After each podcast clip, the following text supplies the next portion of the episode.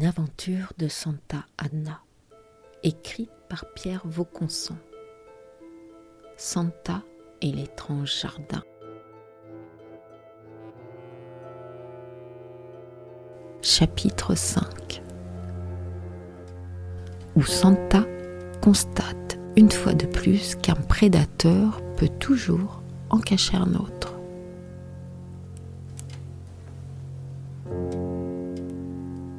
La réunion avec Émir Dragan doit se tenir dans l'une des plus belles roseraies de la région lyonnaise, l'une des régions capitales dans l'histoire de la rose, et plus généralement de l'horticulture. Paul Hirson, son propriétaire, est un obtenteur de renom qui, dans les dix dernières années, a créé quatre cultivars, qui à eux seuls auraient suffi à assurer sa fortune ces cultivars ont coché toutes les cases d'une grille d'évaluation particulièrement exigeante. Paul Hirson est un homme comblé.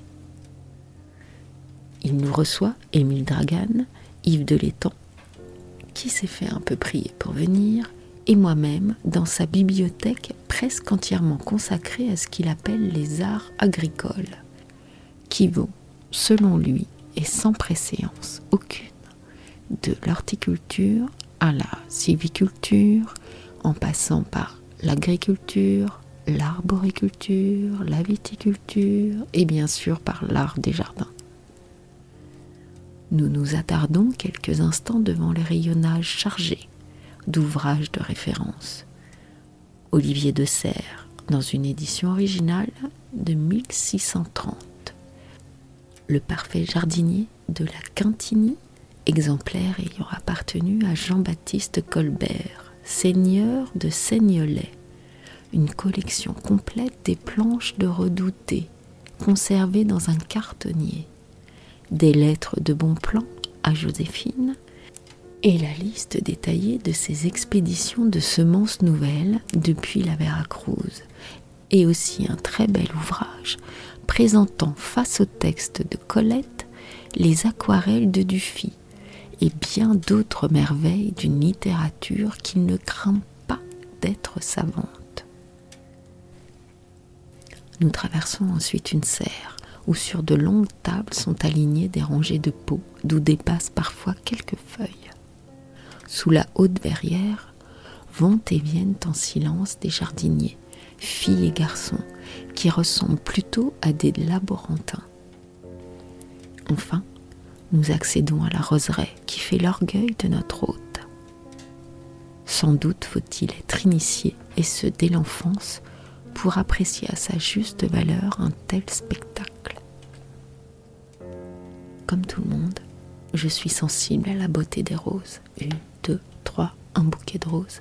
Mais j'éprouve comme un vertige devant le spectacle de milliers de roses, qui toutes se poussent du col, qui toutes veulent être la plus belle.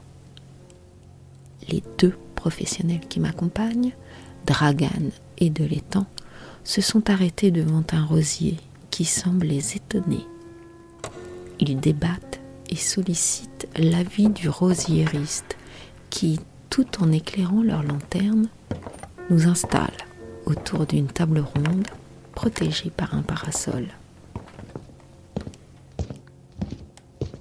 Commissaire Santa, vous avez provoqué cette réunion pour euh, comprendre comment marche notre profession, comment sont reliés les différents métiers qui la composent. C'est bien ça? C'est ça. Vous devez savoir que tout commence ici. Je veux dire chez les obtenteurs ou hybrideurs qui cherchent et élaborent les variétés nouvelles, les semences nouvelles qu'ensuite cultiveront les sylviculteurs, les horticulteurs, les agriculteurs, etc. Entre l'obtenteur et le producteur intervient l'éditeur. Il organise la diffusion et la promotion pour la filière. Celle-ci est solidement structurée ses multiples rouages bien huilés. Un niveau d'exigence que certains jugent exagéré.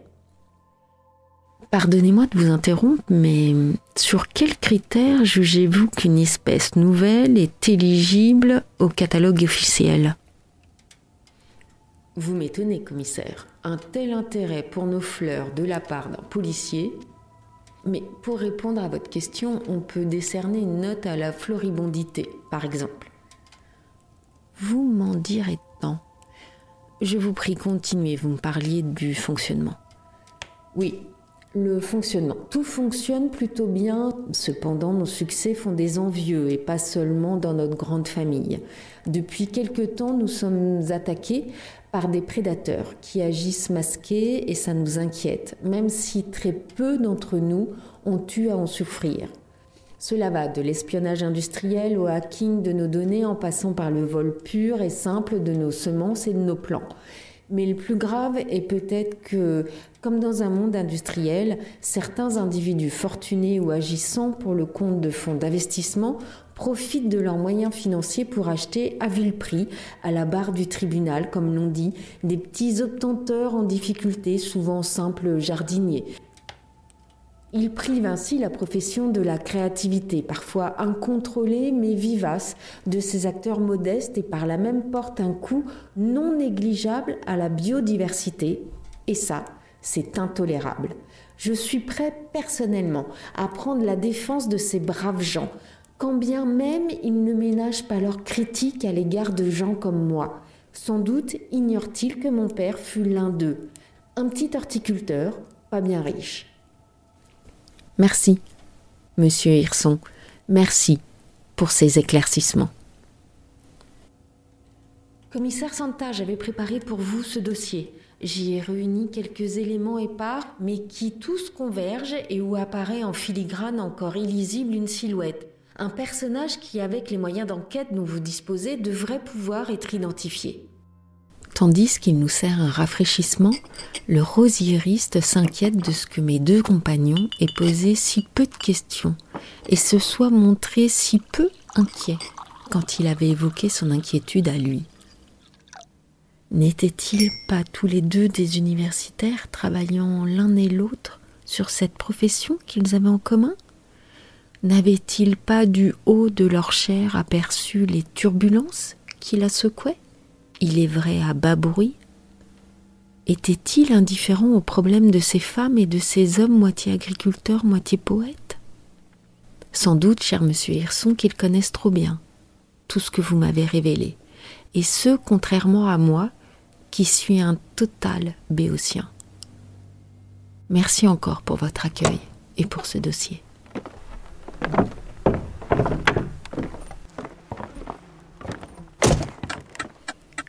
Sur le chemin du retour, c'est peu de dire que ça mouline dans ma pauvre tête.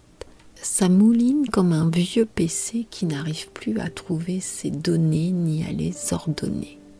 Je confie le volant à deux l'étang, fais en sorte que Dragan monte devant à côté de lui et m'installe à l'arrière. De retour à l'hôtel de police en fin d'après-midi, force m'est bien de constater que l'imbroglio résiste. On est à J plus 4 et aucun des fils sur lesquels je tire ne me permet de dérouler la pelote. Avant d'entendre mes collègues pour le débrief de leur journée, je m'accorde une demi-heure de méditation dans le vaste Chesterfield, face à la haute baie vitrée baigné à cette heure dans une lumière des plus apaisantes. Un verre de Toguchi achève de me détendre.